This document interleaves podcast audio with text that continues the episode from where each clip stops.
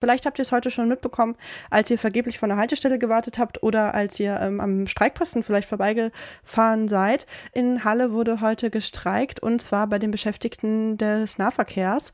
Nicht nur in Halle, sondern auch im, in ganz Sachsen-Anhalt, nachdem äh, auch in der letzten Verhandlungsrunde kein für die Beschäftigten ernstzunehmendes Ergebnis erzielt werden konnte. Seit um 9 Uhr heute Morgen sind deshalb äh, die Beschäftigten gemeinsam mit Verdi und dem Bündnis Wir fahren zusammen am Streikposten in der Freienfelder Straße in Halle. Wir fahren zusammen, das ist ein Bündnis zwischen Aktivistinnen der Klimabewegung und den Beschäftigten der Verkehrsbetriebe, vielleicht für alle, die das nicht ganz einordnen können. Und ich habe jetzt die Möglichkeit, mit Robert zu sprechen, der gerade auch noch äh, am Streikposten ist. Äh, schönen Abend, Robert, schön, dass wir sprechen können. Ähm, genau, vielleicht mal kurz, äh, wo bist du denn gerade und seit wann bist du denn ähm, am Streikposten, wenn du da noch bist? Ja, wunderschönen guten Abend. Ähm, ich bin hier am Betriebshof Freienfelder Straße und ich bin tatsächlich schon seit äh, 1.45 Uhr hier, weil wir natürlich schon mit Betriebsbeginn quasi die Tore zugemacht haben, sodass im Stadtgebiet natürlich weder Bus noch Straßenbahn fahren. Ähm, das geht natürlich auch für die Servicecenter, die sind auch zu. Also wir wollen heute natürlich ein deutliches Zeichen setzen. Äh, ohne Nahverkehr als Zeit der Daseinsvorsorge geht halt nichts in unserer Stadt. Ja, ein deutliches Zeichen, dass äh, ihr jetzt also schon seit ähm, ja, dann knapp äh, 16 Stunden ungefähr setzt. Wie sieht es denn jetzt gerade am Streikposten aus? Also bis jetzt sieht es ganz gut aus. Ähm, steht noch, Flaggen hängen und zeigen natürlich das Verdi-Logo. Äh, es sind viele Kollegen vor Ort. Ähm, gerade eben ein Abendessen gekommen mit einer kleinen Zeltküche. Ist total, total entspannt und schön angenehm. Und natürlich eine kämpferische Stimmung. Also klingt ja erstmal richtig gut. Und ähm, nicht nur in Halle wird heute gestreikt, das habe ich auch gerade schon gesagt, sondern in ganz Sachsen-Anhalt. Äh, hast du denn was mitbekommen, wie der Streiktag bis jetzt in anderen Städten verlief? Genau. Also ich würde sagen, der Streiktag heute ist definitiv erfolgreich und kommt hoffentlich auch beim Kommunalen Arbeitgeberverband an. Ähm, natürlich wird nicht nur in Halle gestreikt, sondern auch im Burgenlandkreis, in Magdeburg und in Dessau. Auch dort haben wir schon über unsere Kanäle, über WhatsApp, Telegram, äh, natürlich viele Bilder bekommen, auch viele Videos bekommen. In Magdeburg hat zum Beispiel ein Demo-Marsch stattgefunden. Also die Kollegen sind stabil dabei und äh, kämpfen natürlich für ihre berechtigten Forderungen. Ihr streikt heute, weil ihr bessere oder vielleicht etwas konkreter nachhaltigere Arbeitsbedingungen fordert. Denn aktuell lassen die Arbeitsbedingungen bei den Beschäftigten in Fahrdienst in Sachsen-Anhalt ja eher zu wünschen übrig. Ähm, die Auflistung an ähm, ja, Missständen, die ihr da anprangert, ist wirklich lang. Zu wenig Personal. Davon werden in den nächsten Jahren auch noch sehr viele Beschäftigte in Rente gehen.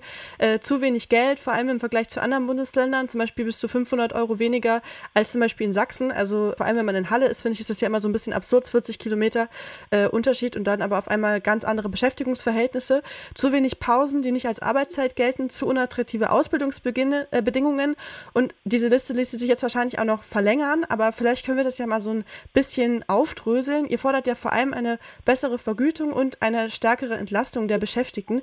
Wie genau ähm, soll denn das aussehen? Genau, also wir fordern 550 Euro äh, mehr auf die Tabelle für die Beschäftigten. Und gerade im Fahrdienst ist natürlich die Arbeitsbelastung hoch. Man muss sich das vorstellen. Viele äh, Freunde, Bekannte, Familie, äh, Menschen dieser Stadt müssen natürlich schon früh auf Arbeit sein. Was man dabei immer vergisst, dass unsere Kolleginnen natürlich schon meistens auf Arbeit sind. Und da fängt so ein Arbeitstag 2.40 Uhr an, zu den unchristlichen Zeiten, dann über den Tag verteilt. Und da geht so ein Dienst auch schon mal 8, 9 Stunden. Und wenn man sich jetzt vorstellt, dass man zum Teil natürlich mit dem Individualverkehr in Konflikt kommt, kann man sich vorstellen, dass man da auch mal am Stau steht. Demzufolge gehen Wendezeiten an den Endstellen krachen. Ähm, dadurch kann es auch durchaus passieren, dass die Kolleginnen keine Pause haben. Und da gucken wir natürlich, dass wir die, die Dienstzeiten so kurz wie möglich halten. Teilweise kommt es jetzt tatsächlich vor, dass wir neun bis neuneinhalb Stunden Dienste fahren mit einer Pause, wenn man sie denn hat. Und da fordern wir natürlich, dass wir zumindest mal die Pausen durchbezahlt bekommen und somit wenigstens die Arbeitszeit ein Stück weit reduzieren können damit die Kolleginnen und Kollegen dann auch für, die, für ihre nächsten Schichten äh, wieder einsatzbereit sind und natürlich den Job, den sie lieben, auch vielleicht sogar bis zur Rente machen können. Und wenn man sich jetzt vorstellt, dass diese Arbeitsbedingungen natürlich auch für junge Menschen attraktiv sein soll, was ja quasi unsere Zielgruppe ist, weil Straßenbahn oder Busfahrer ist ein, ist ein charmanter Beruf, ähm, da muss man natürlich an den Arbeitsbedingungen was machen. Und ich sag mal, ich kann auch unsere Kolleginnen und Kollegen im Burgenlandkreis verstehen, wenn man sich jetzt vorstellt, ähm, da fährt zwar nur aller Stunde vielleicht mal ein Bus, aber gerade früh zur Hauptverkehrszeit, wenn man die Schüler in die, in die Schule befördert und dann an Endstellen ankommt, wo keine Toilettenhäuschen stehen und man sich quasi seine Notdurft irgendwie äh, verkneifen muss, dann würde ich da schon sagen, dass das schlechte Arbeitsbedingungen sind. Und wie, so sieht es zum Teil bundesweit aus. Und deswegen ähm, finde ich es folgerichtig, dass wir heute hier stehen und auch eine Reaktion zeigen auf die zweite Verhandlungsrunde, die letzten Donnerstag stattgefunden hat Und du sagst es ja gerade, in anderen Bundesländern wird der Job tatsächlich mit 500 Euro fast mehr vergütet. Ja, und wenn man, das muss ich mal so drastisch sagen, wenn dann die Verhandlungsführerin vom Kommunalen Arbeitgeberverband gegenüber von uns sitzt als Tarifkommission und sagt, naja, das ist ja nicht so dramatisch, wenn die Beschäftigten in Sachsen 5000 brutto im Jahr mehr verdienen, dann weiß ich nicht, ob sie, ob die gute Frau den Schuss nicht gehört hat. Also ich bin dafür, dass wir bundesweit äh, gleiches Geld für gleiche Arbeit haben. Ja, und da muss sich definitiv was ändern.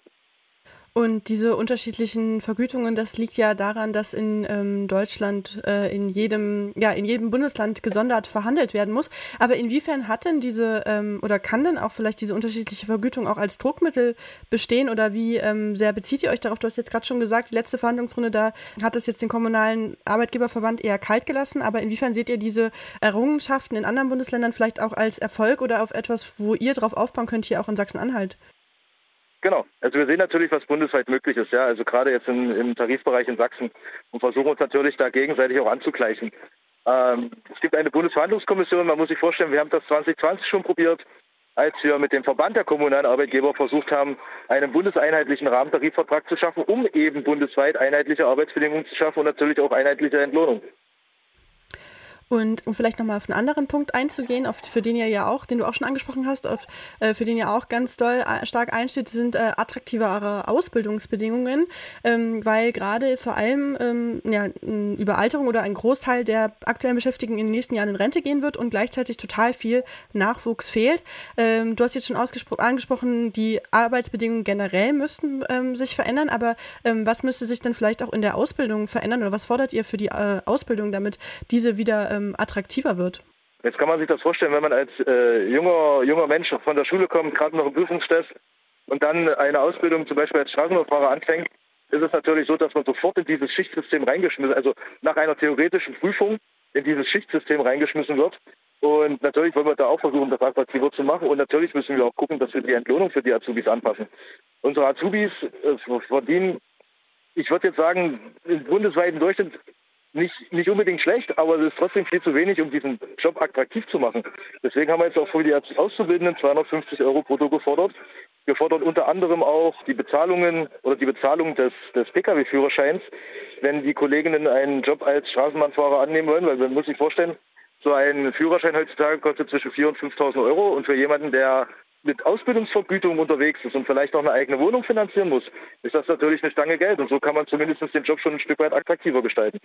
Und zusätzlich fordern wir auch noch, dass die Azubis zwei zusätzliche Prüfungsvorbereitungstage haben, weil ich sag mal, so eine Prüfung macht man nun auch nicht der, äh, von heute auf morgen. Ja, wahrscheinlich vor allem, wenn man äh, im Schichtdienst noch beschäftigt ist äh, und dann vielleicht auch ganz sich äh, ganz an andere Arbeits- und Schulzeiten gewöhnen muss. Das kann ich mir auf jeden Fall vorstellen. Ihr ähm, all diese Forderungen ähm, setzt ihr oder wollt ihr durchsetzen ähm, als äh, ja, Gewerkschaft Verdi und ähm, Bündnis Wir fahren zusammen. Da würde ich jetzt auch gerne nochmal drauf eingehen. Warum ist denn diese Zusammenarbeit zwischen ähm, Klimabewegung und Verkehrsbeschäftigten so wichtig? Natürlich, das ist, das ist sehr wichtig, weil ich sag mal, wir haben ja aufgrund der, der Bundesregierung ihre Gesetze, die sie erlassen, haben sie ja von sich aus gesagt, wir wollen eine Verdopplung des ÖPNV, wir wollen eine Verdopplung der Fahrgastzahlen.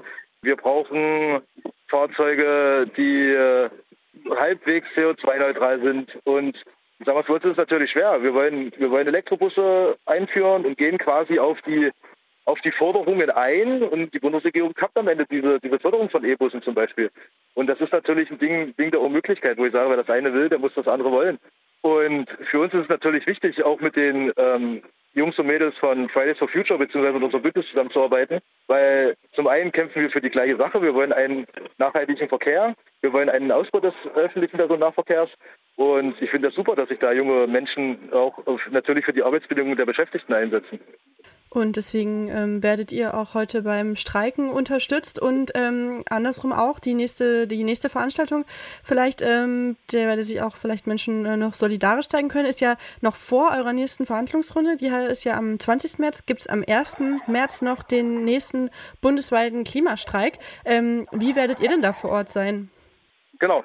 Ähm, wir müssen natürlich gucken, wie die Beschäftigten an dem Tag im Dienst sind, aber wir werden natürlich versuchen, den bundesweiten Klimastreik mit einer Delegation von Kolleginnen und Kollegen zu unterstützen, die jetzt vielleicht im Frei sind oder Urlaub haben, dort natürlich mit dabei zu sein. Und wir werden sicherlich auch auf dieser Kundgebung, die stattfinden wird, auch einen Redebeitrag halten und da auch nochmal solidarisch zeigen mit den Jungs und Mädels von, äh, von unserem Bündnis Wir fahren zusammen. Weil es ist einfach eine super Sache und ich glaube, wir müssen viel mehr uns solidarisieren gegenseitig, um quasi groß zu werden, stark zu werden. Ähm, es ist besser, wenn man zusammenkämpft, als jeder alleine. Ja, das sind tolle Worte, ähm, für, genau, vielleicht auch, ähm, die man nochmal auch ausweiten kann, auch, auch weitergehend als jetzt nur Klimaproteste, ähm, aber natürlich als wichtigen Punkt auch jetzt dann ganz in die äh, Tat umzusetzen bei ähm, eurem Streik, ähm, im, ja, aber auch in Zusammenarbeit mit ähm, Wir fahren zusammen.